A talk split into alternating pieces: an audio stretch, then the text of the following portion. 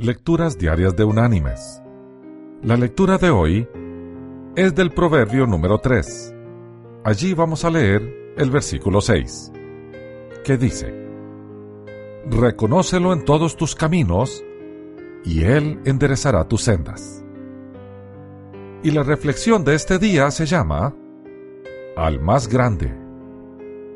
No se puede visitar París sin ir a ver la Torre Eiffel toda ella de acero, que construyó el famoso ingeniero Alejandro Gustavo Eiffel, desde el año 1987 hasta el año 1889.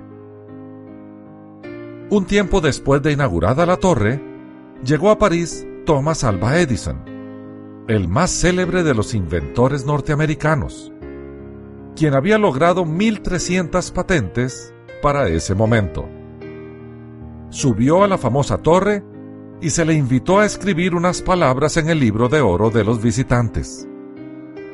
Edison escribió, Al señor Eiffel, el valiente constructor de esta obra tan gigantesca y original de la moderna ingeniería, de un hombre que siente la más grande admiración por todos los ingenieros, incluido el más grande de ellos, Dios.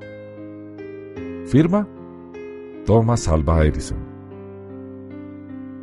Mis queridos hermanos y amigos, así como Thomas Alva Edison, nosotros debemos reconocer a nuestro Señor en todos nuestros caminos, porque ese Señor está en todos nuestros caminos.